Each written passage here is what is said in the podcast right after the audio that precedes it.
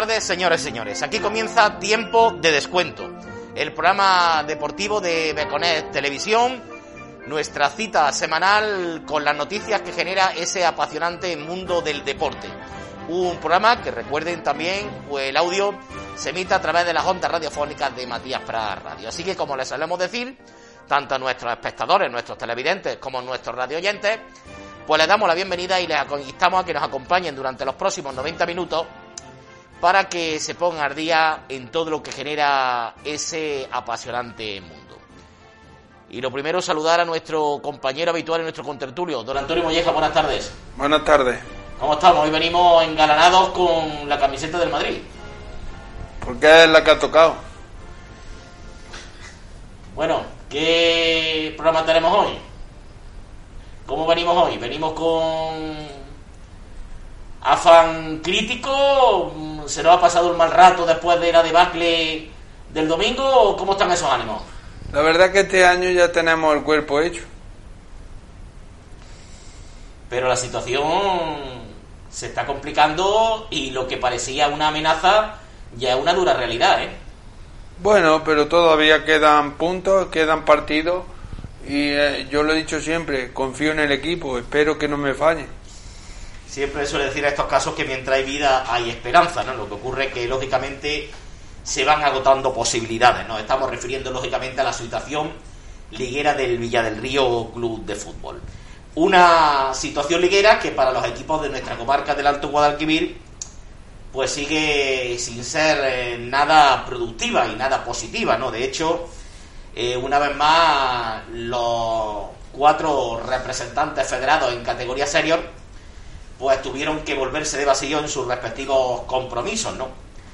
Insistimos, lo que ocurre es que algunos de ellos pues tienen ya los deberes hechos y por tanto esas derrotas no tienen repercusión clasificatoria, pero insistimos en el tema del Villa del Río, sí es verdad que es el único de los nuestros que ahora mismo, eh, como decíamos, esa amenaza o posible amenaza de un descenso, pues la verdad que se está convirtiendo en una más que dura realidad, ¿no? Ya posteriormente hablaremos del Villa del Río Club de Fútbol, pero antes, cronológicamente, vamos a hablar de otros representantes de nuestra comarca, ¿no? Y vamos a comenzar hablando por el primero que saltó a la palestra, ¿no? Que no fue otro que el conjunto del Carpio Club de Fútbol, el equipo que entrena Guillermo Sánchez Galán, que en la matinal domingo se desplazaba hasta Palma del Río, ¿no? Para enfrentarse en el complejo deportivo El, el Pandero al conjunto del Atlético Palma del Río. Un partido difícil ya que se enfrentaba frente a un equipo que ya tenía prácticamente asegurada eh, su presencia en el próximo playoff, ¿no? Recuerden que hay noticias al respecto y es que este año ha modificado un poco el playoff. Recuerden que el año pasado, por motivo de la pandemia, el playoff se disputó, se disputó en una única sede a modo de concentración este año la normativa ha cambiado, ¿no? Eh, el, no va a haber playoff, sino que se va a disputar eh, unas semifinales en la categoría que enfrentará al primero frente al cuarto, al segundo frente al tercero, con la ventaja campo eh, para los mejores clasificados y eliminatorias de ida y vuelta. o sea, que si uno echa un vistazo ahora mismo en la situación clasificatoria que hay, pues ahora mismo serían las eh, semifinales, partidos de ida, sería Lucecor, Egabrense y Aguilarense, Palma del Río. Los partidos de vuelta serían eh, Egabrense, Lucecor y Palma del Río, Aguilarense. ¿Qué ocurre? Que en caso de empate eh, final, en la eliminatoria, se daría por vencedor al equipo que estuviera mejor clasificado. Luego la final, los vencedores de esas semifinales, sí disputarían una final en un campo neutral todavía por, decidir, ¿no? Bueno, pues como decíamos, en este playoff, esas eliminatorias finales, ya hay dos equipos matemáticamente clasificados, a falta de una jornada, eh, que son el Egabrense, que tiene la primera plaza totalmente asegurada, y el conjunto del Palma del Río, que tiene asegurada la segunda plaza. Para la última jornada, pues se lo juegan todo en 90 minutos entre tres equipos, eh, Aguilarense, Lucecor y Peña Los Leones de Pozo Blanco. Ahora posteriormente hablaremos de lo que tiene que ocurrir para que haya que se clasifique uno a otro.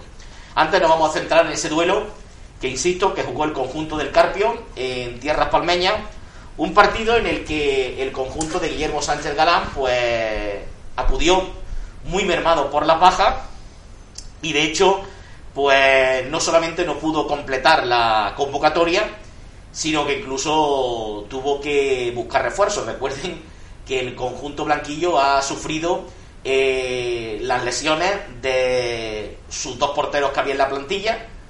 Tanto eh, Aitor como Juancho pues estaban indispuestos. Así pues tuvieron que firmar a Manuel Castro, un guardameta en edad juvenil, que la pasada temporada estuvo militando en el conjunto carpeño en esa misma categoría, ¿no? Y tuvo que salir de, de inicio, ¿no? Y de hecho también otro dato que ahora posteriormente tendremos más repercusión, la presencia de dos jugadores de categoría cadete, como son el caso de Rafa Redondo y Daniel Latorre, que estuvieron con el equipo en tierra palmeña, ¿no? Eh, lo que nos está tocando vivir en esta fase de la competición, muchísimas bajas, muchísimos problemas, muchísimas ausencias, ¿no? Y ya prácticamente, también unido a un cierto desencanto cuando se van encadenando derrotas y se van llegando resultados adversos, pues lógico también que una cierta desmotivación por parte de, los jugadores, ¿no? Pero aún así el Carpio sacó fuerza de flaqueza y el Carpio, y yo tuve la oportunidad de ver un partido de la retransmisión que se efectuó eh, a través de las redes sociales. Eh, la verdad que no eran imágenes de muy buena calidad, pero mira, nos permitió ver un poco el desarrollo del juego y la verdad que el Carpio mm, mm, se puede resumir su actuación en una palabra, compitió. El Carpio estuvo tremendamente serio, tremendamente disciplinado, tremendamente ordenado. Lo que ocurre es que siempre les falta esa pizca de suerte que suele ocurrir y que le está mm, pasando en esta fase decisiva de la competición, ¿no? Antes de nada vamos a recordar la alineación que formó de inicio en, el conjunto carpeño, que era mm, Castro en la portería, eh, Fran Ruiz, eh, Maru Mariscal, Rafa Cuenca, Andrés Montero, Porfi, eh, Pelusa, Víctor, Paco Solís, Nico y José Carlos. Fue el equipo inicial. Posteriormente jugaron Juan Lara, Chus, eh, los cadetes Rafa Redondo y Dani Latorre, además del defensa Dylan, ¿no? Lo más positivo del Carpio, dentro de lo malo, pues mira, que no recibió cartulina amonestatoria ninguna y por tanto puede disponer de todos sus efectivos mm, cara a la cita final en la que el conjunto del Carpio no mm, se juega nada, nada más que la honrilla de los tres puntos, pero sí se va a convertir en juez y parte de la competición, ¿no? ya que el próximo fin de semana el Estadio Municipal del Carpio se disputa un, el Carpio Lucecor que sí tiene trascendencia clasificatoria por la presencia del conjunto de, Lucena. ¿no? Los goles llegaron el 1-0 en el minuto 14, marcó Sergio para Conde para el conjunto del Palma del Río.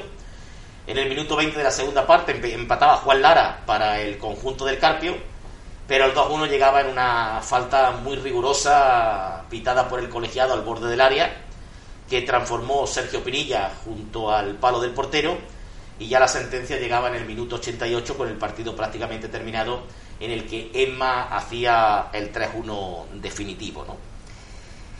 Insisto, es un premio que tiene el conjunto del Carpio de haber jugado esta fase, la tienen logrado su objetivo de la permanencia y lo que sí le está ocurriendo a Antonio un poco es que quizás le haya venido demasiado largo ¿no? esa, esta segunda fase porque claro, cuando no llegan los resultados, cuando se encadenan muchas derrotas, eh, todo pasa factura. Lo que está quedando claro en esta, en esta fase de ascenso es lo que nosotros dijimos eh, a mediados de temporada, que creíamos que el grupo 2 era más fuerte que el grupo 1 y ahí, y ahí están la, los resultados y las estadísticas.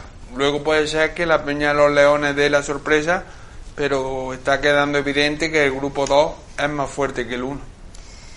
Bueno, pues vamos a escuchar protagonistas, ¿no? Y como siempre pedimos la colaboración de nuestra compañera y amiga de esta casa, Mari Canales, eh, responsable de las redes sociales del conjunto carpeño, para que nos realizara algún tipo de entrevista con algún integrante de la expedición del, del conjunto blanquillo, ¿no? Y Mari optó por premiar a los chavales, ¿no? Y nos comentaba que tenía idea pues entrevistar a los dos jugadores cadetes. Eh, Rafa Redondo ya había debutado, Dani La Torre debutó en Palma del Río. Así que esa fructífera cantera que siempre ha habido en el Carpio, pues también va acumulando efectivos cara a próximas generaciones en el primer equipo. Escuchamos las palabras de los jóvenes valores del conjunto carpeño.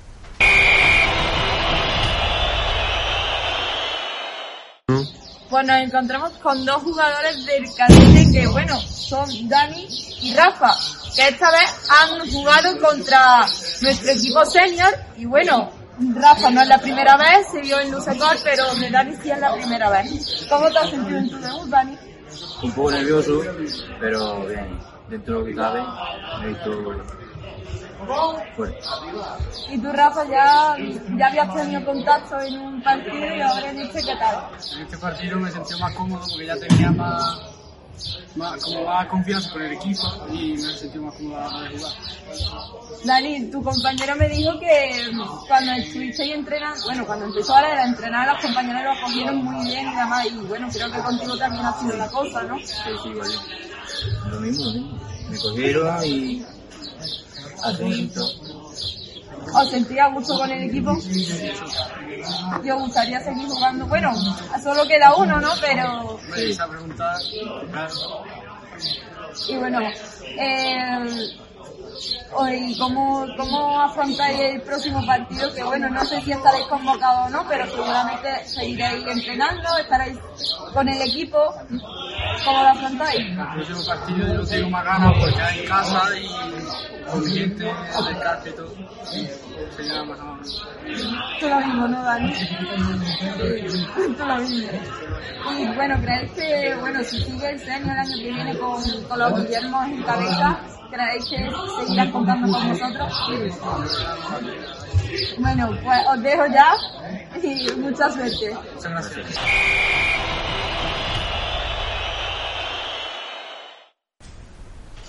Bueno, pues ahí quedaban las palabras de, de los chavales. La verdad que, lógicamente, mm, todo va relacionado, ¿no? El rodaje futbolístico también implica un rodaje respecto a los medios de comunicación, ¿no? Todo eso viene, viene seguido y es, y es lógico y, normal que con el paso de los años se vayan curtiendo tanto con el balón como delante del micrófono, ¿no? Pues una vez más nuestro agradecimiento a Mari Canales por su colaboración con, con esta con esta casa. Y si el Carpio caía derrotado en tierras palmeñas, eh, en la tarde del domingo, quien no tenía tampoco esa pizca de suerte necesaria en el mundo del deporte es el conjunto de la agrupación deportiva Fútbol Base de Bujalance, ¿no? Tenía una cita complicada y difícil, ya que visitaba la ciudad deportiva María Dolores Jiménez Guardeño de Cabra, ¿no? Para enfrentarse al Legabrense, al líder, al máximo favorito al ascenso, al equipo que ha establecido una supremacía absoluta por el momento en la categoría, ¿no? Y un equipo legabrense que dentro de todas sus virtudes futbolísticas, que están ahí, que nosotros no las vamos a descubrir, pero sí es verdad que es un equipo que este año, quizás porque esa suerte haya que buscarla, ¿no? Pero ha habido una infinidad de partidos en los que el conjunto que entrena Fran Sedano lo ha resuelto en los últimos minutos, ¿no? Sin ir más lejos, recuerden los dos enfrentamientos, tanto en Cabra como en el Carpio, como este frente al conjunto del, del Bujalance, ¿no? ¿Tú, Antonio, qué opinas? ¿La suerte viene y te acompaña o hay que buscarla? De todo un poco. Porque eh, la suerte influye. Pero tú tienes que tener mimbre también. Y yo creo que Cabra tiene muy buen equipo. Y además ahí están los, los números que, que ha perdido creo que solamente un partido en lo- en el- o empatado. Y, Un partido perdido, Antonio. y yo creo que, que cuando un equipo es campeón es por, por méritos propios. Yo creo que es claro favorito a la- al ascenso, pero es lo que es lo que te digo. Ahora llega el playoff de cuatro, de, de los cuatro mejores, las semifinales y luego la final. y un partido tonto lo puede tener cualquiera, pero el favorito es el Cabra. Y... Sí, pero ya por ejemplo, Antonio, al cambiar la dinámica, ya hemos dicho, antes era campo neutral, un único partido, ahora ya se ha anunciado por parte de la federación que las eliminatorias son de las semifinales de este playoff son a ir y vuelta. Eso da cierta ventaja a los de arriba, ¿no?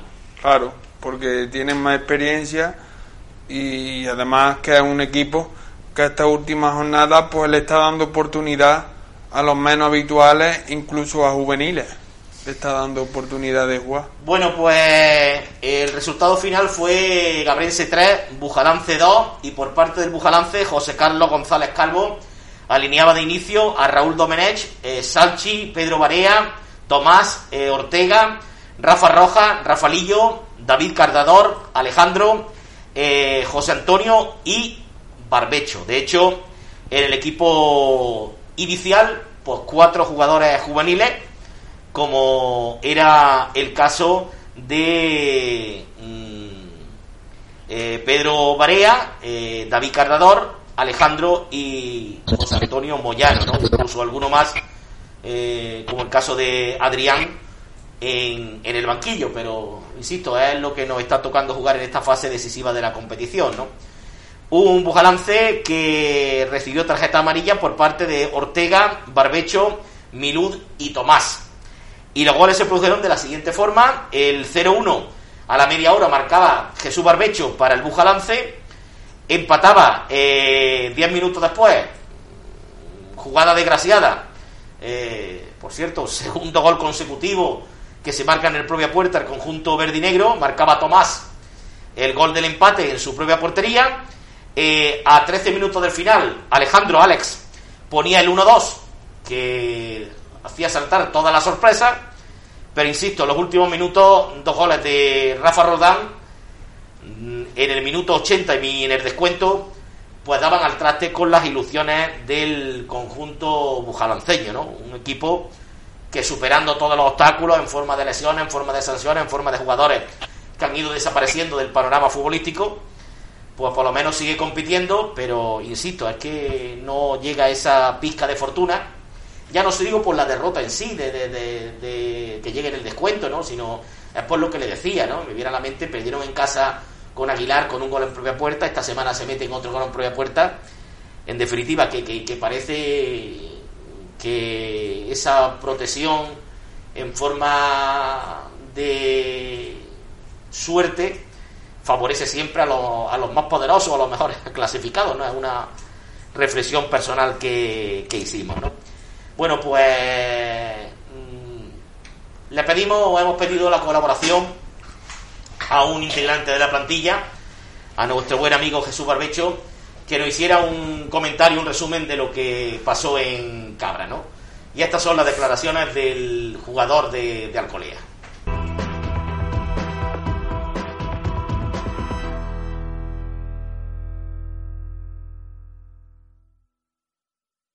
Buenas tardes, ya se celebró la penúltima jornada de la primera andaluza hazaña en la cual nos enfrentamos a Cabra, el líder, que lo tiene matemáticamente hecho para jugar el playoff ascenso. En primer lugar, decir que a pesar de todas las bajas, lesionadas y gente que se está quitando del medio, tenemos que darle las gracias a algunos juveniles que están viniendo con nosotros, ya que están compitiendo de forma buena y cumpliendo las expectativas que se le habían marcado. El partido, el resultado fue 3-2, favorable a Cabra, verdad que fue un partido bastante igualado a pesar de todas las bajas que, que llevábamos. Y nada, yo tuvieron un poquito el control de, del juego eh, y la posición y nosotros estábamos bien replegaditos atrás buscando una contra puesto que no podíamos salir a la no podíamos salir a presionar o realizar otro tipo de juego ya que no teníamos jugadores de refresco para para poder, para poder aportarle al equipo esa presión o esa intensidad en el campo. Eh, tras unos primeros minutos un poco de tanteo empezaron a llegar un poquito a la oportunidad tanto por un lado como por otro. Y tras una buena presión que realizamos en medio campo Alejandro recuperó el balón y metió un balón a la espalda de la defensa donde tuve la suerte de irme en velocidad de ellos y plantarme ante el portero solo y poder realizar una buena vaselina que nos dio el ser uno. Nuestro objetivo no era otro que llegar al descanso con ese resultado, pero no fue posible. Eh, tras una buena jugada colectiva que ellos realizaron, eh, llegaron a línea de fondo y pusieron un balón atrás donde mi compañero Tomás no tuvo la suerte de despejarlo de manera adecuada y lo introdujo en propia, en propia meta la suerte no está de nuestra cara, pero bueno, ya está, no, no queda otra que seguir trabajando y seguir luchando. Eh, a finales de la primera parte tuvimos numerosas ocasiones donde Alejandro eh, hizo una buena jugada individual, se plantó delante del portero y le sacaron justamente la línea. Luego a Cardador le sacaron un buen disparo también prácticamente en la línea y en el último minuto de la primera parte, tras una buena jugada también colectiva del equipo, me llegó el balón escorado a la banda izquierda y pegué un, zapatazo por la izquierda y tuve la mala suerte también de que se estrelló en el, en el lateral de, de la cruceta. Eh, con ese resultado llegamos eh, al descanso y la segunda parte pues ellos empezaron a apretar un poquito más, sacaron jugadores eh, eh, bastante bueno. Y nosotros pues también fueron entrando más juveniles, eh, que lo hicieron muy bien, pero quizás le falta todavía un poquito de experiencia de minutos en estas categorías.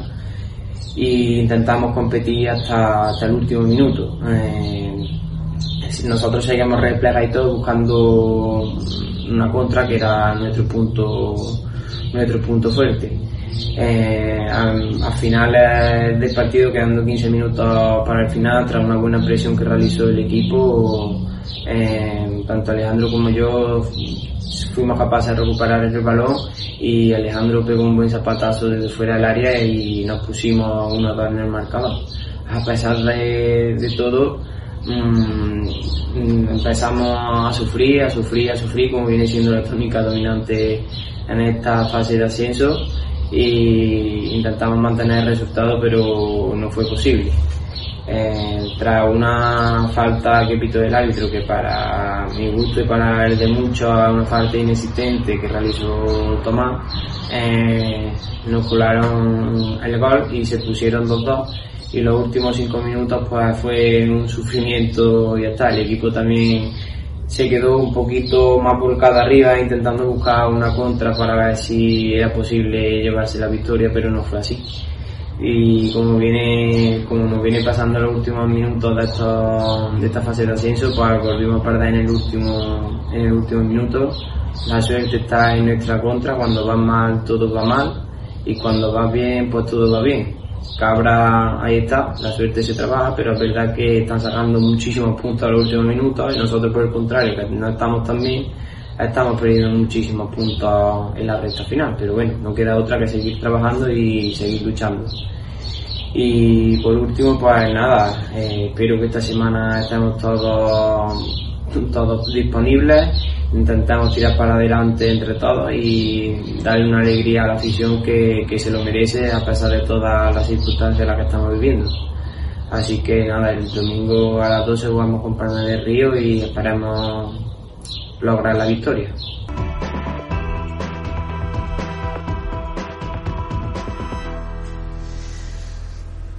Bueno, pues ahí quedaban las palabras de Jesús Barbecho. Eh, al que le agradecemos pues esa colaboración desinteresada con nuestro programa sobre su opinión del, partido, ¿no? Y me quedo con eso que decía Antonio, cuando las cosas van mal, todo sale mal, y cuando las cosas van bien para él, todo viene de cara, ¿no? el fútbol es una realidad en el mundo del, deporte, en el mundo del fútbol. ¿eh? El fútbol, como en el deporte, son dinámicas. Muchas veces hay una frase también que dice, la desgracia nunca viene sola, pues una cosa parecida es lo que se estaba refiriendo. Bueno, pues vamos a recordar los resultados de la jornada 7 de esta primera andaluza cordobesa en la fase de ascenso, ¿no? Los marcadores finales fueron los siguientes: Lucecor 2, Peña los Leones de Pozo Blanco 2, Aguilarense 4, Castro del Río 1, Egabrense 3, Bujalance 2 y Palma del Río Atlético 3, El Carpio 1. La clasificación, a falta de una jornada, queda de la siguiente manera. Egabrense líder y ya clasificado con un coeficiente de 2,47. Segundo Palma del Río también clasificado con un coeficiente de 1,78. Tercera Plaza Aguilarense por un coeficiente de 1,60. Cuarto Lucecor con un coeficiente de 1,6087. Quinto Peñalolena de Pozo Blanco con un coeficiente de 1,5238. Sexto Castro del Río con un coeficiente de 1,33. Séptimo Bujalance con un coeficiente de 1,04. Y octavo El Carpio con un coeficiente de 0,9048. Como les decíamos, las dos plazas que quedan por decidir eh, la mm, clasificación eh, se la van a disputar en la última jornada o van a aspirar a ella tres equipos, ¿no? Que son el Aguilarense, el Lucecor y la Peña Los Leones de Pozo Blanco. En la última jornada tenemos estos emparejamientos. Eh, hay un enfrentamiento directo. Peña Los Leones de Pozo Blanco, Aguilarense.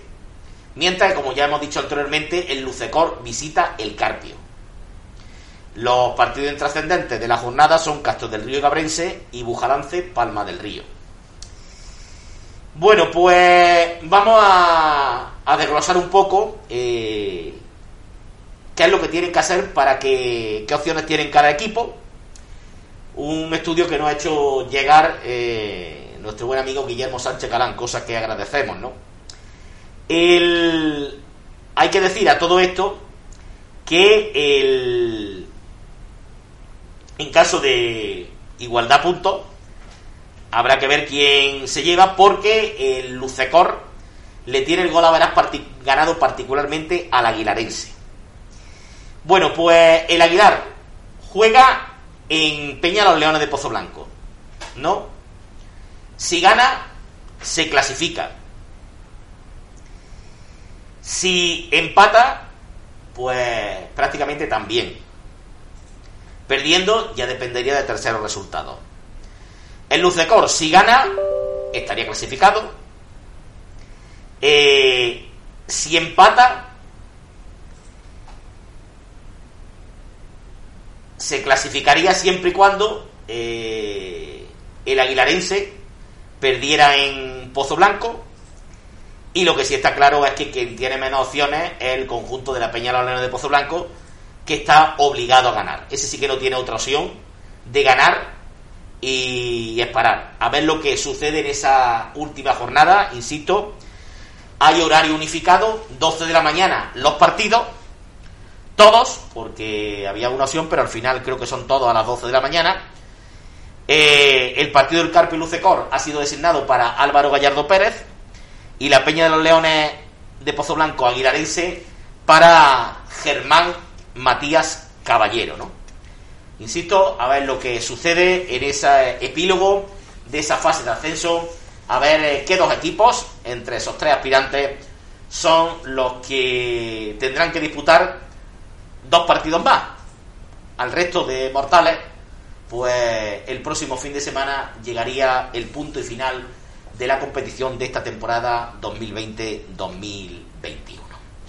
Dejamos la fase del título y nos vamos por la permanencia. Y nos metemos de lleno a analizar al Villa del Río Club de Fútbol. Un Villa del Río Club de Fútbol que sigue a la deriva, que sigue encadenando mm, derrotas, que sigue, la lleva ya tres consecutivas y lo más preocupante, sin marcar en ninguno de esos tres partidos, y un Villa del Río que se mete de lleno en verdaderos problemas por el tema de las plazas del descenso. Como decíamos anteriormente, esa amenaza relativa del descenso que había, pues ya es una auténtica, una dura realidad.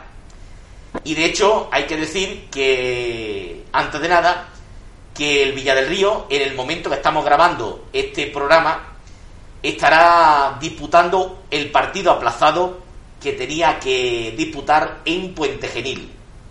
En el estadio Manuel Polinario de Puente Genil se tenía que enfrentar a Arsalén Cosmetics Puente Genil B, al filial pontanés. En un partido, bueno, pues imagínense ustedes, una auténtica final, primero porque se enfrentan dos equipos que están eh, acosados por el mismo problema. El Puente Genil, de hecho, De hecho, eh, todo lo que no sea ganar este partido automáticamente lo condena ya al descenso de categoría. Y del Villa Río que decirle, que no puede permitirse tropiezo alguno, porque si lógicamente va agotando sus posibilidades, pues se puede encontrar, tener que disputar eh, esas opciones que le quedan, que lógicamente sigue dependiendo del mismo.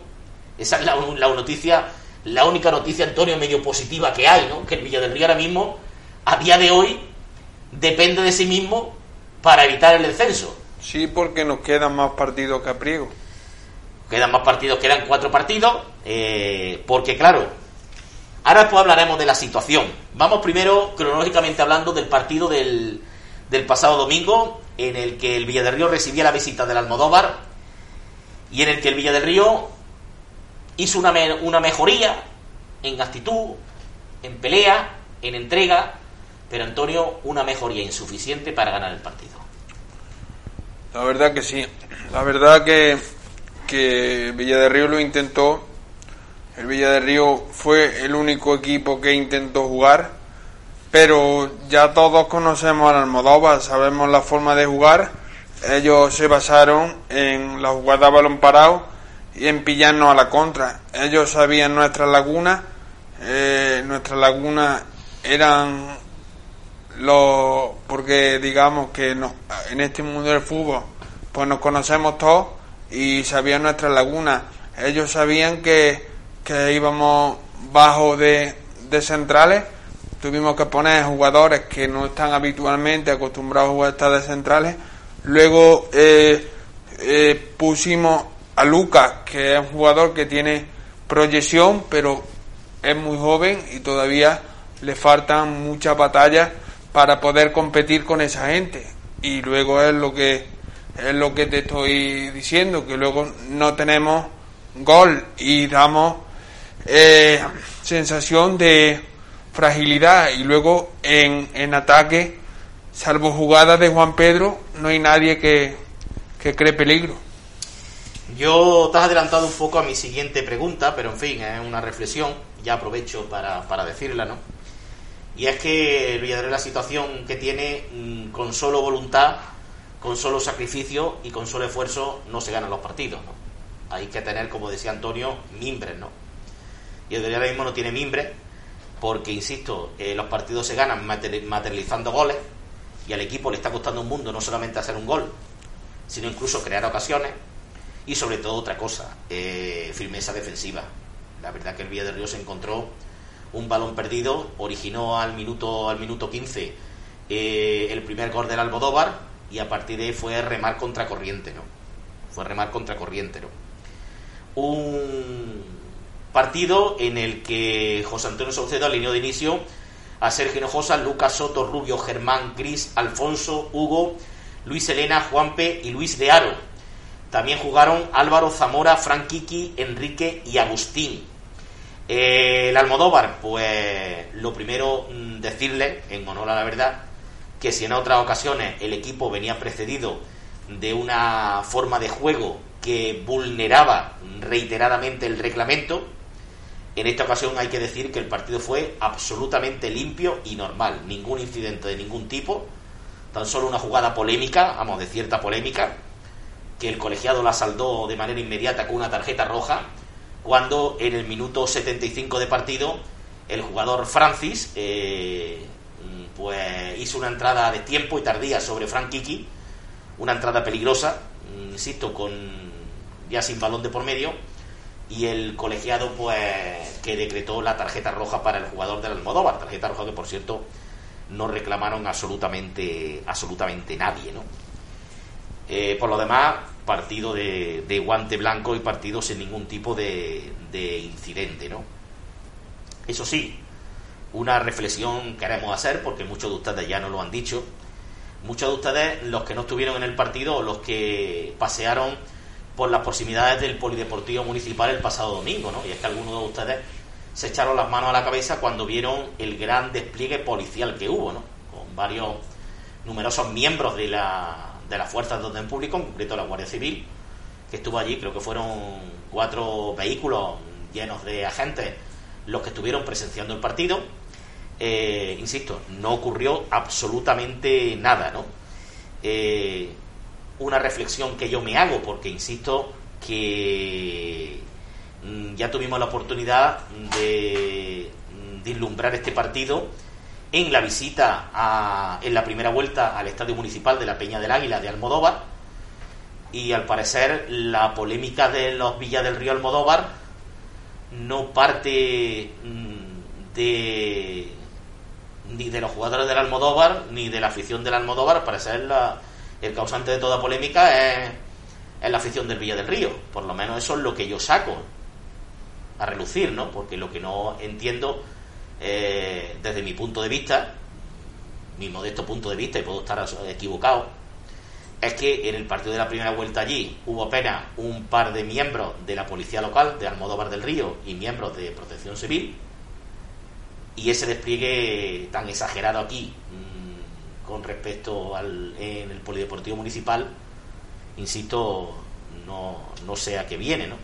Puedo llegar a entenderlo, puedo buscarle una una explicación, ¿no? Pero, pero en fin, afortunadamente, pues no hubo incidente de ningún tipo. De hecho, al final del partido, jugadores de un otro equipo dialogando y charlando y explicando y analizando cosas y demás, y lo que debe ser el mundo del fútbol, ¿no? Afortunadamente, ojalá, ojalá por el bien de todos, pues eh, esa forma de juego que tenía el conjunto carbulense y esa polémica que generaba, pues quede ya en el baúl del olvido y que en los próximos enfrentamientos suyos, eh, no solamente con el Villa del Río, sino ante cualquier rival, pues lo que realmente brille, lo que realmente destaque, lo que realmente merezca comentario, sea una palabra, fútbol y solo fútbol. Bueno, Antonio, volviendo al, tema del, del Villa del Río, la verdad que, insisto, errores como por ejemplo el tercer gol. El tercer gol que marcó Moro desde el mismo centro del campo, la verdad que fue un auténtico golazo, pero sobre todo también porque Sergio Hinojosa estaba absolutamente despistado y cuando quiso reaccionar la pelota estaba dentro. Sí, dimos un balón horizontal que no, que no debimos haber dado y Moro eh, ese día hizo el partido de su vida y todo lo que tocaba pues iba dentro. Y la verdad que a un portero estamos senior la, pues la verdad estamos viendo las imágenes de ellos no y la verdad que insisto es pues no le puede entrar ese balón pero prácticamente Moro estaba en estado de gracia y todo lo que tocaba iba dentro. Moro eh, José María Espósito Humanes que recuerden la pasada temporada fue jugador del Villa del Río Club de Fútbol pues el año pasado no tenía la puntería o quizás los compañeros que tienen hoy, porque esta temporada eh, lleva ya 16 goles en, en, su bagaje. Sí, pero también te digo que detrás de, con, con Alfonso Gutiérrez detrás juega, juega cualquiera, vamos. Que, es que dice, es que metió, es que ha metido tantos goles, pero seguro que el 80 o 90% de los goles está Alfonso Gutiérrez ahí metido. De hecho, de los tres goles, dos fueron asistencias de. Correcto, ¿no? Eh, bueno, pues lógicamente si había que recabar la opinión de un protagonista del conjunto del Almodóvar del Río, pues tenía nombre y apellido, y era José María Espósito Humanes Moro, eh, el exjugador del Villa del Río Club de Fútbol, que atendió de manera muy cortés los micrófonos de Beconet Televisión.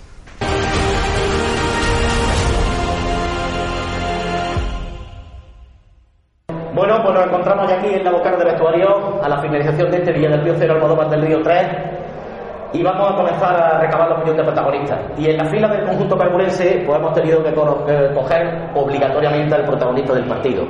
A un hombre sobradamente conocido por muchos de ustedes, ya que la pasada temporada militó en las filas del, del Villa del Río y este año pues milita en la fila del conjunto del Almodóvar. Moro, buenas tardes. Buenas tardes. Que digo yo que el fútbol no entiende de sentimientos, ¿no? No. La verdad que hoy tres golitos. Tres goles para el casillero. Y ya son 16. La verdad que curiosamente el año pasado te gustaba meter goles en el Villa del Río, ¿no? El año pasado la confianza no me la daba y me sentía más frustrado. Hoy el partido de, bueno, la verdad que tiene un asistente de lujo, hay que decirlo, ¿eh? También Que. Alfonso hoy en los dos primeros, en los dos primeros goles te ha puesto el balón a, a huevo, pero había que meterla, ¿no? Había que meterla. Con mi pierna mala el primero y el segundo con la cabeza. ¿Cómo has visto el partido? El partido lo he visto muy igualado, pero los pequeños detalles son los que han marcado la diferencia. Porque Villarreal estaba llegando muy bien, pero no acababa de finalizar la jugada.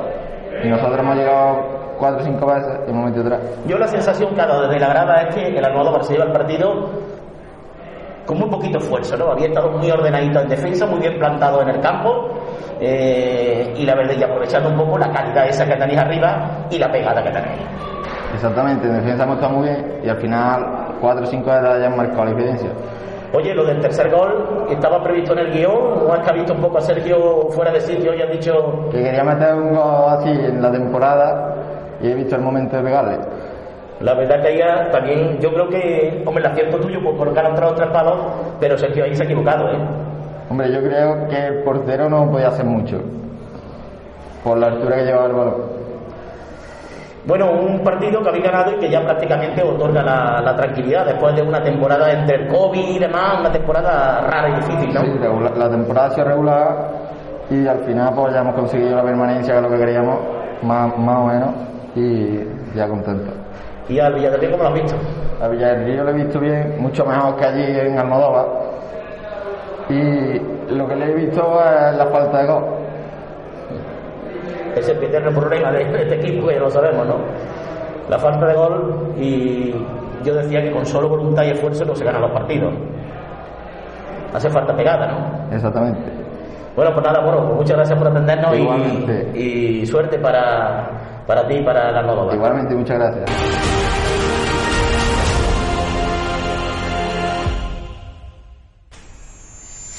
El fútbol son goles, sin lugar, sin lugar a dudas, ¿no? Entre otras cosas porque cuando se dice un resultado se está diciendo el número de goles que, que materializa un equipo y otro, ¿no? Yo uniría, además de la falta de gol, pues esa fragilidad defensiva, ¿no? Porque hay una máxima en el mundo del fútbol, Antonio, que le hemos dicho se dice millón de veces por parte de todas las crónicas y todos los medios de comunicación, y es que alguien dijo en su día que cuando no puedes ganar, lo importante por lo menos no perder. Lo que está claro es que el fútbol se decide en las áreas. Y, y en las áreas pues no somos contundentes y no acaban ganando los partidos. Por muy bien que juegues, si en las áreas no eres contundente, acabas perdiendo. Bueno, pues había que recabar la opinión del máximo responsable deportivo del Villa del Río Club de Fútbol, un José Antonio Saucedo, que a la finalización del choque, pues fuimos testigos como entró en el vestuario y estuvo pues dando una charla a sus jugadores, además con un tono de voz bastante alto, no habitual en él. Dicha charla no tenía efecto recriminatorio ninguno, sino era como un poco alentador para que el equipo, pese a los reiterados tropiezos, no termine por bajar los brazos y que siga compitiendo en, la- en las, próximas, en las próximas citas, ¿no? Así que había que charlar con el mister Villarrense y estas fueron sus palabras.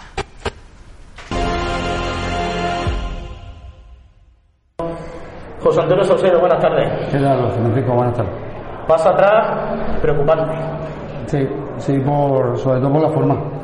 Por la forma en la que se pierde, que es lo que me, lo que me preocupa. De todas formas, bueno, eh, ahora mismo en, en caliente es difícil digerir esta, esta derrota. No, deja de ser una más, pero ojo porque nos puede hacer, nos puede hacer más daño de, de lo que a priori pueda, pueda parecer ese 0-3, ¿no? Pero espero eh, lo que he intentado por, por todos los medios, no solo, no solo el vestuario después de un, partido, ya sea en el que hayamos vencido o no, y hoy tocaba entrar, y hoy tocaba entrar por eso, porque me preocupa el daño que nos puede hacer, eh, no la derrota en sí, sino las consecuencias de la misma. La verdad que en esta fase decisiva de la competición y cuando se están jugando como si seguramente las habichuelas, tres derrotas consecutivas, tres partidos sin marcar. Sí, no, bueno, al final nosotros vamos a tirar de tópico, ¿no? El fútbol, el deporte en general, que se, decanta por, por detalle. Yo creo que hoy se ha habido un equipo, no, no quiero menospreciar ni mucho menos a, nuestro rival, a, a, a Almodóvar, y, menos cuando, han metido ¿no? 0-3 y con, con los mermados que venían. ¿no? Pero sí que es verdad que el Villarrío ha puesto sobre el terreno la intención, no le ha acompañado la, la fortuna o no hemos estado acertados de, de cara a gol. Y luego, hombre, no voy a ser yo el que, el que te diga, bueno, los goles vienen por, por, por errores eh, colectivos o vienen... La verdad La que- sensación que da, o que da de la grada, es que el Almodóvar va a ganar partido mm, con muy poquito, ¿eh? Sí, no, no, yo te digo, yo te digo. Un planteamiento muy ordenado, tácticamente muy ordenado, muy bien colocado. Ah. Mm, un equipo que no ha expuesto, nada más que pelotazo buscando la calidad de Alfonso Sí, sí, y dos no. asistencias de Alfonso y un error garrafal nuestro. que Pero, no puede- pero yo te digo, los, los, los tres goles vienen por errores no provocados. O sea, no es, que no, no te voy a quitar eh, ni Sí. mérito, no le voy a quitar mérito a- al bueno de Alfonso, que la calidad la tiene mucha. Pero que, que no te puede ganar Alfonso un partido como, como nos ganó en la, en la primera vuelta y como nos ha ganado ahora. ¿no? El primer gol viene de un fallo, un pase interior muy blandito le pegan y el rebote le cae al pie izquierdo de, de Alfonso, que la, que la coloca Moro. Luego el segundo gol proviene de un, de un saque de esquina que hemos defendido sabiendo que nuestra limitación, porque por altura nos sacaban de media nos sacaban 25 centímetros. Entonces, bueno, pues hemos sido valientes, hemos dejado a tres en, transición ofensiva, hemos conseguido alejar el, primero, el peligro en primera instancia con, con ese buen lanzador que tienen, ¿no?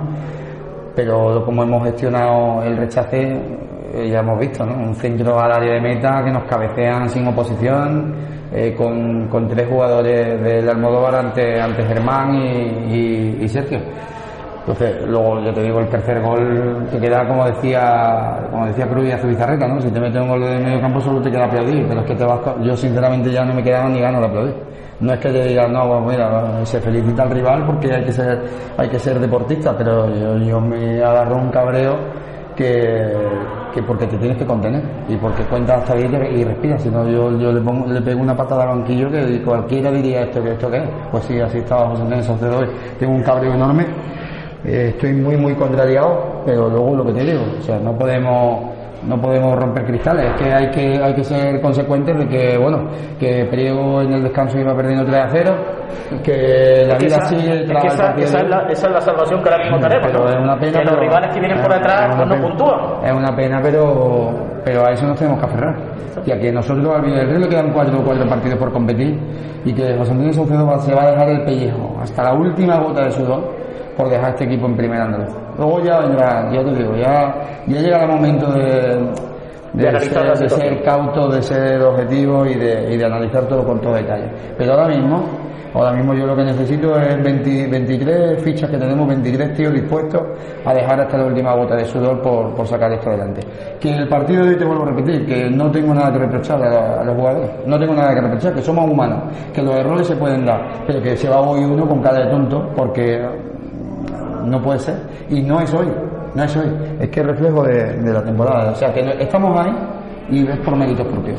Estamos ahí es por méritos propios. Entonces, bueno, pues hay que ser, hay que ser muy, muy objetivo para cuando llegue el momento, no ahora, no ahora, no ahora. Cuando llegue el momento, pues analizar y, y cantar la verdad del barquero.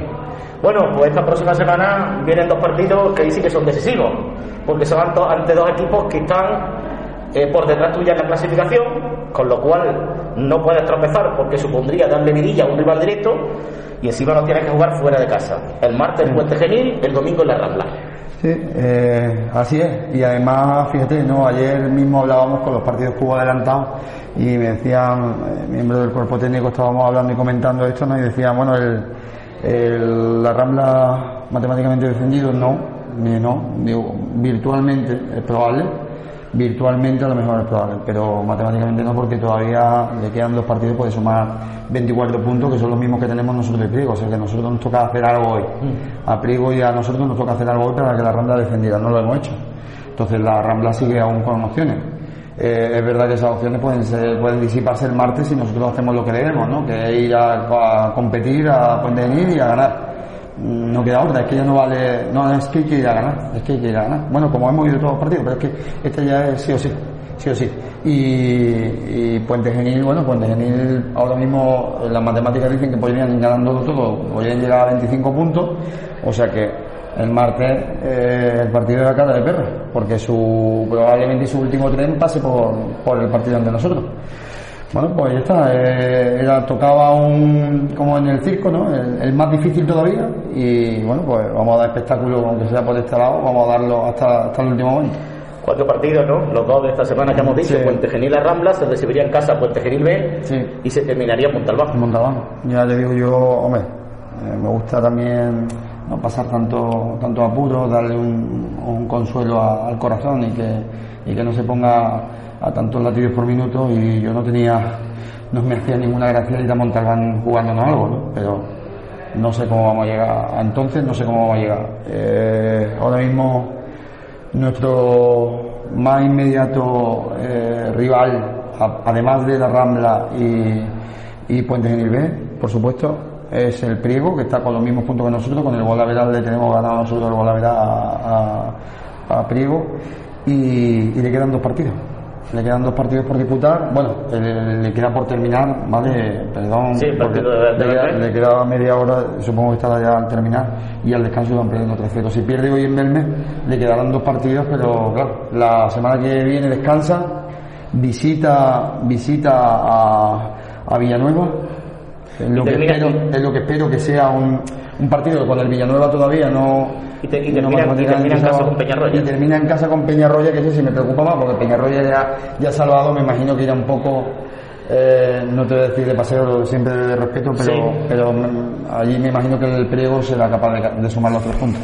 Viste, los espectadores que nos estén viendo dirán, es que lo que nos está preocupando ya es que son otros equipos, es decir, no, no miramos en la posible reacción del Villa del Río. estamos ya un poco como resignados a lo que hagan los demás, es decir, que, que, la solución llegue por manos de otros. Sí, sí, no, no, yo me niego a eso, me niego a eso porque eh, con todo dependemos de nosotros, dependemos de nosotros mismos, pero hemos dilapidado una ventaja que, que nos hubiera permitido terminar de una manera más holgada, más holgada la competición.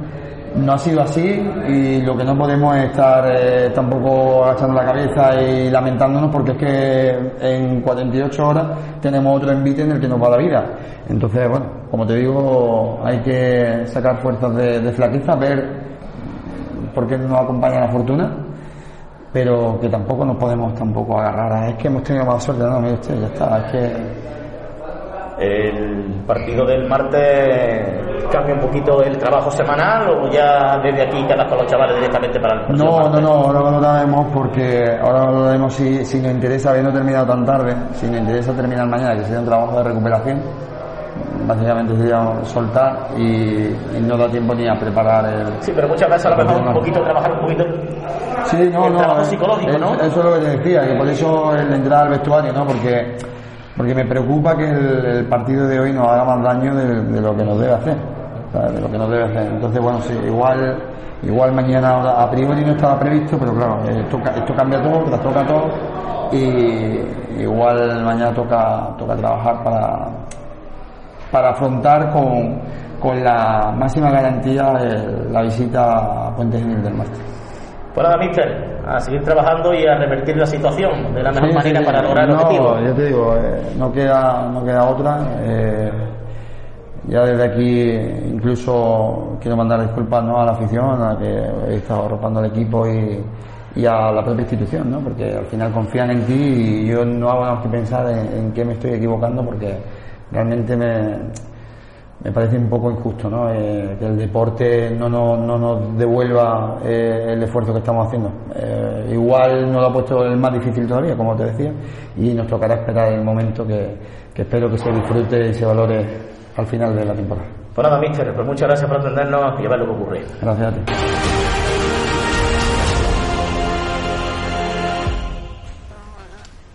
Bueno, pues quedaban las palabras de José Antonio Saucedo Insisto, mm, que a esta altura de la competición el Villa del Río tenga que estar pendiente, Antonio, de lo que hagan otros resultados con viendo la viabilidad de una posible salvación.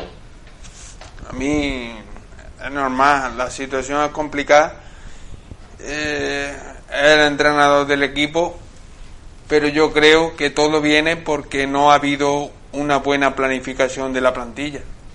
Y si tú no tienes una buena planificación de la plantilla, pues esto ocurre.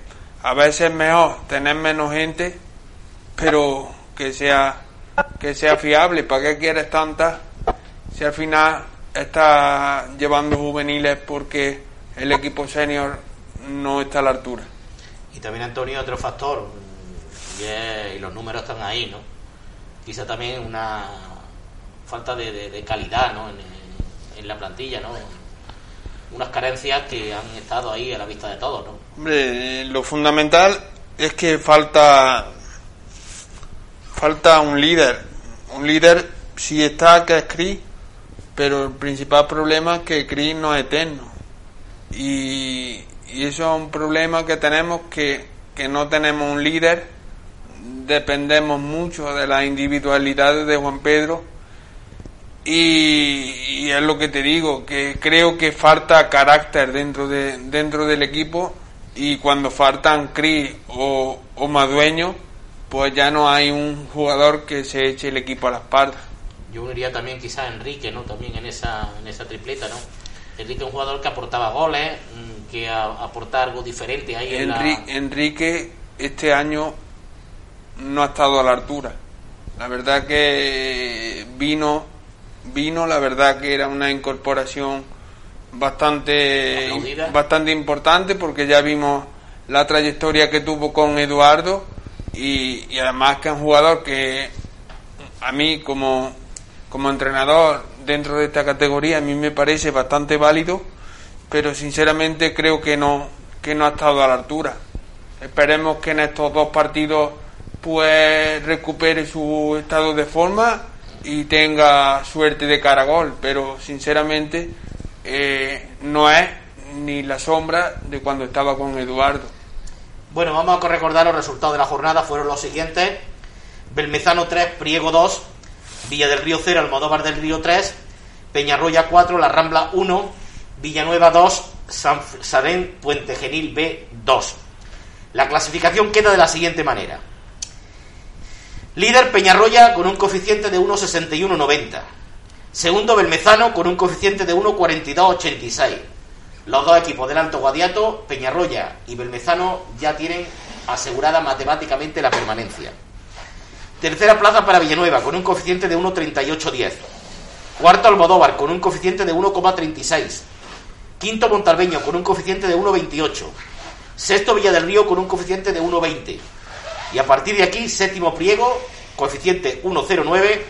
Octavo La Rambla, 0,81. Y noveno Puente Genil B con un coeficiente de 0,65. El próximo domingo, pues hay estos partidos: Almodóvar Belmezano a las seis y media. La Rambla Villa del Río el domingo a las 6. Puente Genil B Peñarroya, sábado seis y media. Y Montalbeño Villanueva, sábado siete y media de la tarde. El partido de la Rambla Villa del Río será dirigido por González Espinosa, un colegiado ya con varias temporadas a su espalda en la categoría. En segunda andaluza, jornada 18, derrota del Villafranca en el partido aplazado. Cayó en Córdoba frente al Palomera Naranjo por dos goles a cero. Los goles de Rafa Gómez en el minuto 3 y de Alfonso Marín en el minuto 60 pudieron al traste con las ilusiones del conjunto villafranqueño. La clasificación que sitúa a los de Villafranca, octava posición, con 24 puntos en su haber. Por arriba, Pae Conde, 41, Salvador Allende, 35, le siguen Posadas 33, Almedinilla 31. Recuerden que ascienden los dos primeros clasificados. Y como en la última categoría del fútbol senior, pues no hay descenso al respecto.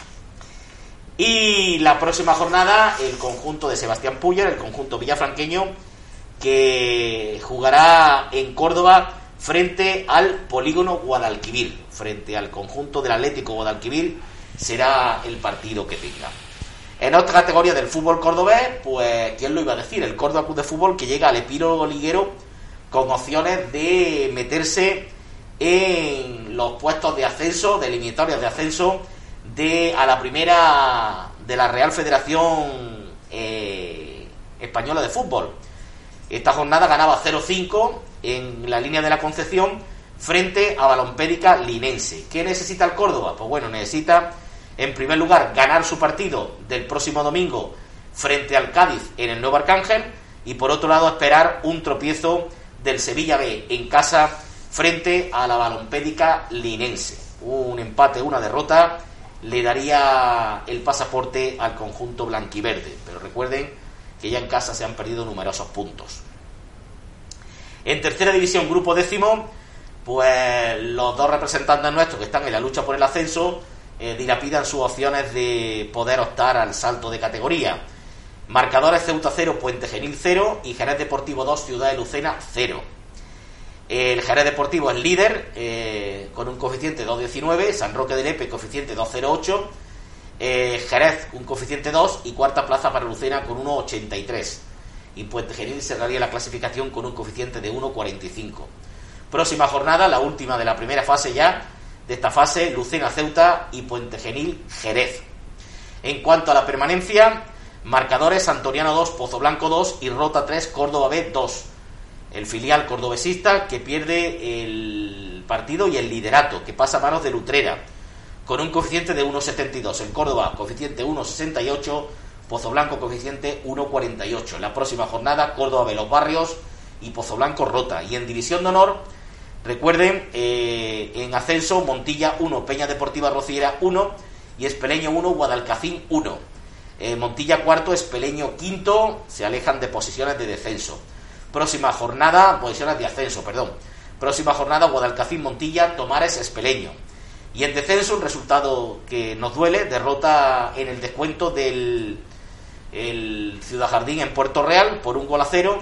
Un Ciudad Jardín que, recuerden, se sitúa noveno. La salvación la tiene a cinco puntos. Y ya saben ustedes que ese descenso posible del Ciudad Jardín a la primera andaluza cordobesa incrementaría el número de descensos en esta categoría de 2 a 3. Próxima jornada Ciudad Jardín frente al conjunto gaditano del San Roque.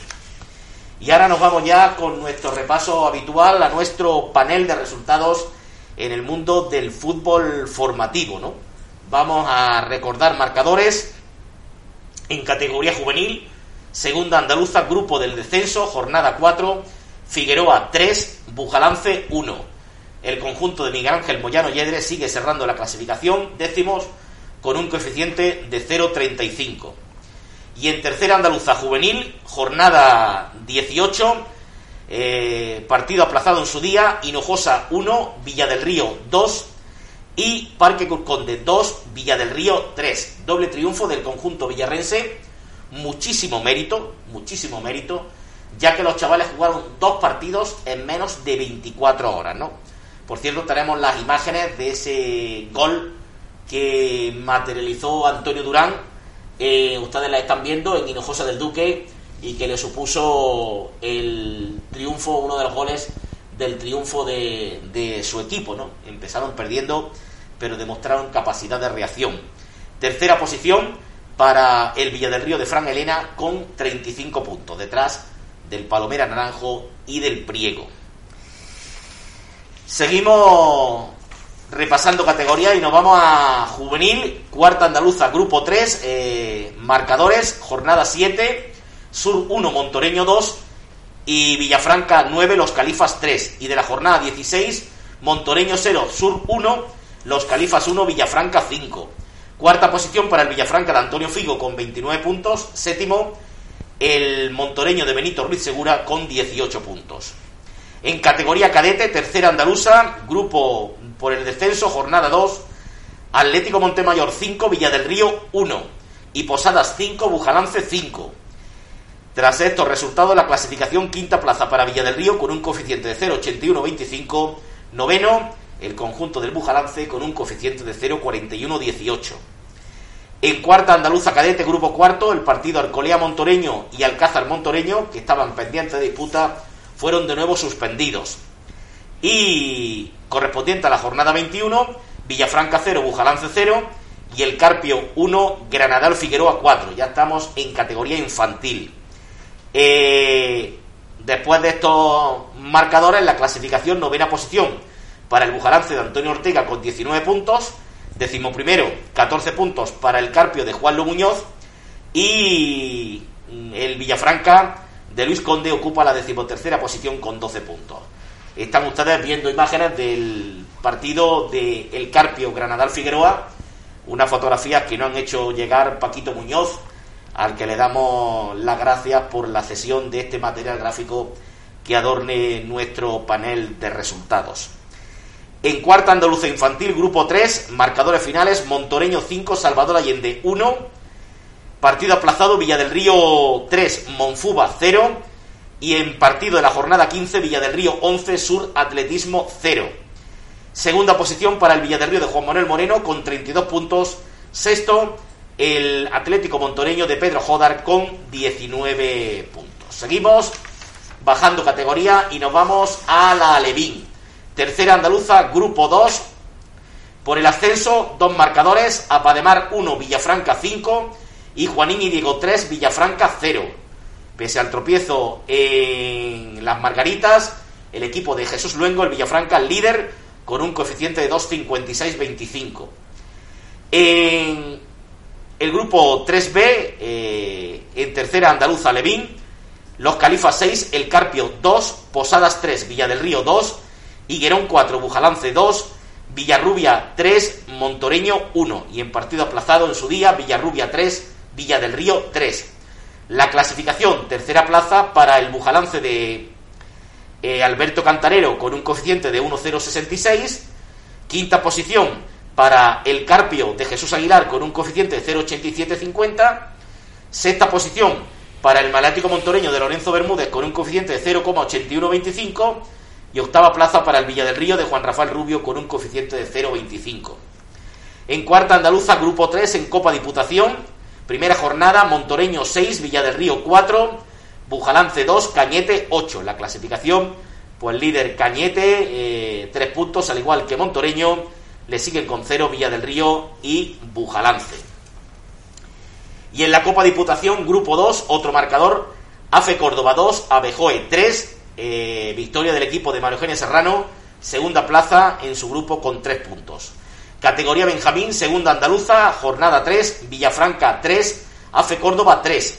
El equipo de Bartolomé Trujillo sigue líder con un coeficiente de 1,7333. Y en tercera andaluza, grupo por el, ascenso, jornada 3, marcadores finales. El Carpio 7, Paco Pradas 0, Villa del Río 8, San Lorenzo 2, Montoreño 1, Fuente Palmera 4 y en partido aplazado Villa del Río 2, Córdoba Club de Fútbol 0. La clasificación líder, el Carpio de Antonio Moya con un coeficiente de 2,8125. Tercera posición para el Villa del Río de Juan Soto con un coeficiente de 2,3750. Y quinta posición para el montoreño de Juan Alberto con un coeficiente de 2. Y en el grupo del descenso, jornada 3, Bujalance 0, Posadas 8. Derrota nueva del equipo que entrena a Sergio Girón que sigue con cero puntos de coeficiente en la séptima plaza clasificatoria. Y continuamos con la cuarta andaluza, grupo primero, en categoría Benjamín, en jornada 16, Villafranca 6, Gaspar Galvez 4, Alcolea 2, Montoreño 2, Abejoe 5, El Carpio 0 y La Salle 4, Villa del Río 3. La clasificación líder, el Montoreño eh, de Alfonso Amate con 41 puntos. Le sigue en la tercera posición el Villafranca de Andrés Zamorano y un poquito ya más abajo, séptima plaza para el Villa del Río de Paco Arjona, 18 puntos, noveno el Abejoe de Dani Pino con 12, décimo el Carpio de Mariano Martínez con 4 puntos. Y en Categoría Prebenjamín, eh, segunda andaluza, dos marcadores, partido aplazado, eh, Sur Atletismo 13, Montoreño 0 y en partido de Liga Seneca 4, Montoreño 1. Novena posición, 6 puntos para el Atlético Montoreño de Víctor Juárez. Y en jornada 16, en tercera andaluza, mm, Prebenjamín, Villafranca 0, Los Califas 1 y Salvador Allende 6, Villa del Río 2. Séptima posición, Villa del Río con 10 puntos, el equipo de Juan Luque, octava plaza para el equipo de Pedro Molina con 9 puntos para el Villafranca. Y en la cuarta andaluza, grupo 3, eh, Pre-Benjamín, la Copa Diputación, pues dos marcadores, AFE Córdoba 4, Abejoe 3 y Montoreño 2, Alcolea 6. Tercera plaza para la Abejoe con 0 puntos, cuarto para el Montoreño de Juan Domenech. Estos son los resultados. Una próxima jornada en la que también se va a expandir en el tiempo, porque a lo largo de esta semana también se van a disputar muchos partidos que fueron aplazados en su día con la intención de poner al día las respectivas competiciones. Seguimos eh, hablando de deporte y nos vamos con la segunda división B de fútbol sala. Dentro de su grupo quinto, el Bujalance Fútbol Sala volvía a la competición y lo hacía con un partido épico y triunfando ante su rival, que no era otro que el conjunto malagueño de la Unión Deportiva Coineña, ¿no? Un equipo al que también ganó en la primera vuelta, ¿no? Antes de nada vamos a recordar los marcadores de esta jornada quinta, de esta fase de ascenso, que fueron los siguientes. Pujalance 3, Coiniña 2, Jerez de los Caballeros 3, Meriestar de Melilla 7, Nazareo Dos Hermanas 7, Imperial de Murcia 3, Betis B 9, Sima Granada 5 y esto deriva en que la clasificación queda de la siguiente manera. Primero Betis B 51 puntos, segundo Meliestar de Melilla con 45, tercero Imperial de Murcia con 45, cuarto Sima Granada con 40. Recuerden ahora mismo, según esta clasificación, los dos primeros, Betis B y Meliestar, obtendrían el ascenso Tercero y cuarto tendrían el consuelo de la disputa de la Copa de Su Majestad del Rey. El resto de equipos, pues con 35 puntos Jerez de los Caballeros y 34 Nazareno y 33 para el conjunto del Bujalance que cierra la clasificación. ¿no? Un Bujalance que digo que tiró de épica en su triunfo final frente a la Unión Deportiva Coineña. Una victoria que llegó a 13 segundos del final y que rompió esa dinámica de tres derrotas consecutivas que llegaban eh, los de Bujalance en esta segunda fase de la competición. Un partido que tuvo mm, dos héroes, uno, Julio, que fue el autor del gol del triunfo a esos 13 segundos del final, y el otro lado fue el guardameta Zafra, que curiosamente eh, a seis minutos del final eh, detuvo con su rostro, con la cara, un lanzamiento de penalti del conjunto visitante y que supuso ese revulsivo necesario para que el equipo que entrena Fermín Hidalgo se llevara el triunfo final, porque buen seguro que de haber eh, materializado ese penalti el conjunto malagueño, eh, las cosas hubieran cambiado y mucho, ¿no? Porque fue un partido extraño en el que no hubo goles en el primer periodo, algo ya eh, no lógico en este deporte de fútbol sala. En la segunda parte todos los goles, 1-0 minuto 21 Antoñito, 2-0 minuto 23 Flores. En el 25 Alex hacía el 2-1 para la Coineña y en el 37 Ángel ponía el 2-2. Insisto, hasta que ese minuto 40 llegó Julio y puso las cosas en su sitio, ¿no? Por el Bujalance jugaron Zafra, Julio, Cristóbal, Antoñito y Antonio Catiti como 5 inicial. Luego Manu, Pedro Catiti, Tete, Juan Carlos Medina, eh, Álvaro, Flores y Pingu dispusieron también de minutos, ¿no? Con un partido, insisto, tremendamente igualado en el que pudo ganar, ganar cualquiera, pero el Bujalance eso se llevó apelando a la épica ese triunfo con ese gol de Julio a 13 segundos del final en el que levantó el balón por encima del guardameta eh, tras un magistral pase de Antonio Catiti desde la parte defensiva del equipo, ¿no? Bueno, pues había que recabar la opinión de protagonistas y nos hemos encontrado que en las redes sociales pues estaban las palabras de uno de los artífices de este triunfo, ¿no? Yo decía que había dos. Julio por materializar el gol de la victoria a tan pocos segundos del final y otro sin lugar a duda la de Javi Safra, el guardameta bujalanceño por ese penalti detenido aunque le costó un duro golpe en pleno, en pleno rostro. Cosas del fútbol sala.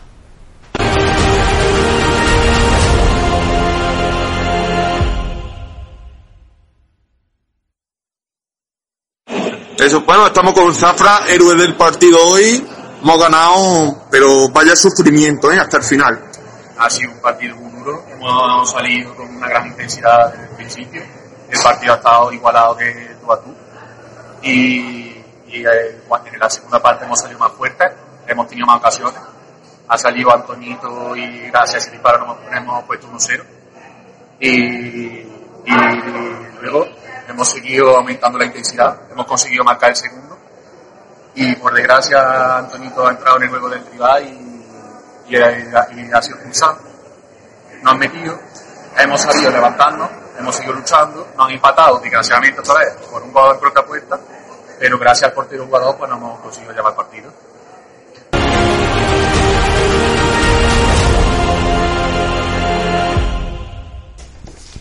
Bueno, pues ahí quedaban las palabras del, del guardameta del Bujalance, un hombre que también creo recordar que estuvo militando en las filas del desaparecido estilo textil Villa del Río, ¿no? un guardameta al cordobés que la verdad que se está erigiendo en uno de los pilares del conjunto bujalanceño. ¿no? Bueno, pues la próxima jornada eh, tiene los siguientes partidos en esta categoría. Eh, será, como bien decíamos, la jornada 6, previsto para disputarse entre el sábado 8 y el domingo 9 de, de mayo, y son los siguientes. Cima de Granada, Bujalance, Coineña, Nazareno Dos Hermanas, Imperial de Murcia, Jerez de los Caballeros y Meliestar Real Betis B. Difícil salida la que tiene el conjunto bujalanceño a tierras granadinas ante un equipo que ha demostrado solvencia, efectividad eh, a lo largo de la, de la competición, ¿no? Y que por todos los medios pues intentará mantener esa ese premio de consolación que tiene ahora mismo en sus manos, que no es otro que la plaza para la disputa de la próxima Copa del Rey. Bueno, seguimos hablando de fútbol sala, aunque bajamos un escalón y nos adentramos en la segunda andaluza senior de Córdoba, donde se disputaba la jornada 20 y donde saltó la noticia. Y digo que saltó la noticia porque curiosamente el líder indiscutible de esta mmm, categoría, que no era otro que el filial del equipo de División de Honor, que el Córdoba Patrimonio de la Humanidad, pues perdió su primer partido de liga, ¿no? Cayó derrotado en su visita a Doña Mencía eh, por eh, dos goles eh, a uno, con lo cual perdió su imbatibilidad liguera, ¿no? los resultados de la jornada 20 fueron los siguientes. Miragenil 3, de Corsénica 4, Adeval 5, Sinapsis de Luque 3, Apague Vámonos 2, Córdoba Fusal Patrimonio 1, Cabra 5, Albeldín 4 y Deportivo Peñarroya 8, Villafranca 2. Descansó el conjunto del Adecor. La clasificación, pues por arriba Córdoba Patrimonio de la Humanidad 48 puntos, segunda plaza Adecor 36, tercera Vámonos 36, cuarto Cabra 35. El Villafranca nos lo encontramos en la novena posición con 13 puntos y por detrás Adeval con 12 y cierra Deportivo Peñarroya con 7, ¿no? Bueno, pues curiosamente el colista de la categoría, el Deportivo Peñarroya, fue el que le endosó la derrota al conjunto del Villafranca, una dolorosa y contundente derrota que demuestra que los azulillos pues no están atravesando por su mejor momento de, de la temporada, ¿no? Un equipo que marchó a, a tierras del Alto Guadiato muy limitado por la baja y eso que curiosamente empezaron ganando, ¿no?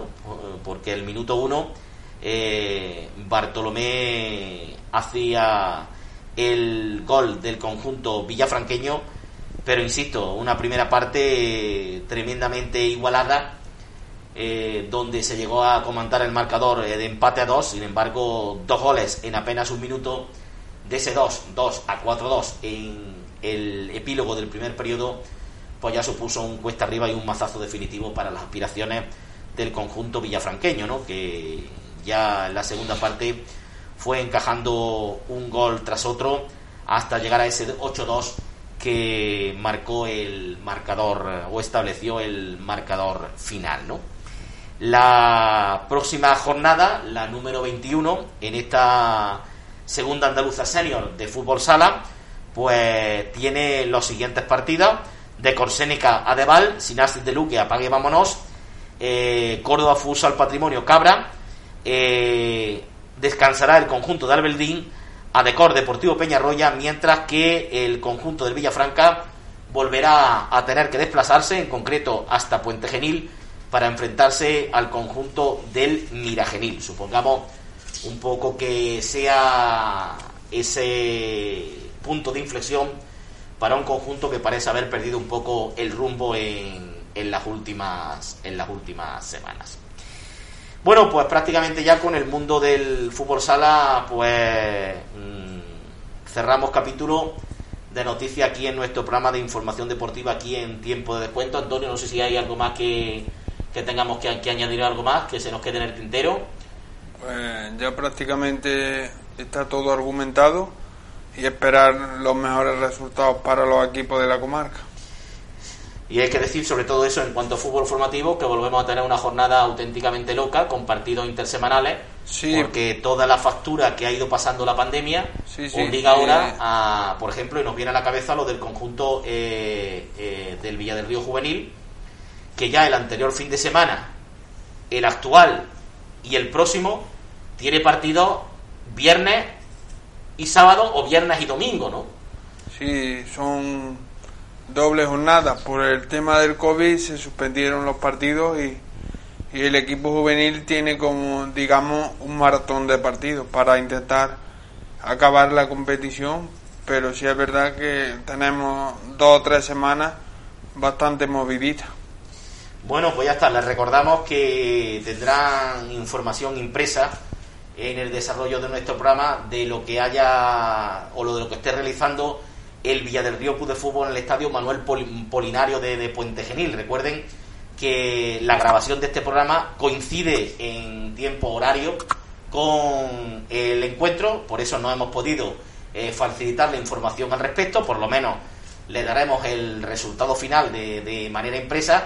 Lo único que sabemos hasta el momento es que sobrepasada la media hora de juego, el Villa del Río ya pierde en Puente Genil 1-0 eh, es el marcador que, según las noticias que nos han hecho llegar a través del, del WhatsApp. Así que, malamente Antonio, empiezan las cosas eh, para el conjunto villarrense en esa maratón decisiva que tiene para intentar solventar eh, y asegurar su continuidad en la primera de las categorías senior del fútbol cordobés. Bueno, todavía queda tiempo y es lo que te he dicho, quedan todavía una serie de partidos y mientras que las matemáticas no den opciones, pues hay que intentar apurar. Y es que lógicamente tengan ustedes en cuenta que lógicamente no solamente es la grabación del programa, sino el, trabajo fenomenal que hay siempre detrás de, la cámara, a cargo de nuestro compañero Álvaro Orca en el montaje y en el diseño de todo el desarrollo del, del programa. Pues nada, amigos, esto ha sido todo por hoy. Y, Antonio, muchas gracias por, por haber estado aquí y, emplazarte ya para la próxima. Pues nada más, esperar que haya sido del agrado de nuestros televidentes y reemplazarla la próxima semana en Beconet Televisión. Y pues nada, por parte que les habla, pues insisto, muchas gracias por la atención prestada. Emplazarles para la próxima semana en nuestra cita habitual con el mundo del deporte aquí en Beconet Televisión y en Matías Pra Radio. El nombre, Tiempo de Descuento. Hasta la próxima. Un saludo y cuídense, por favor.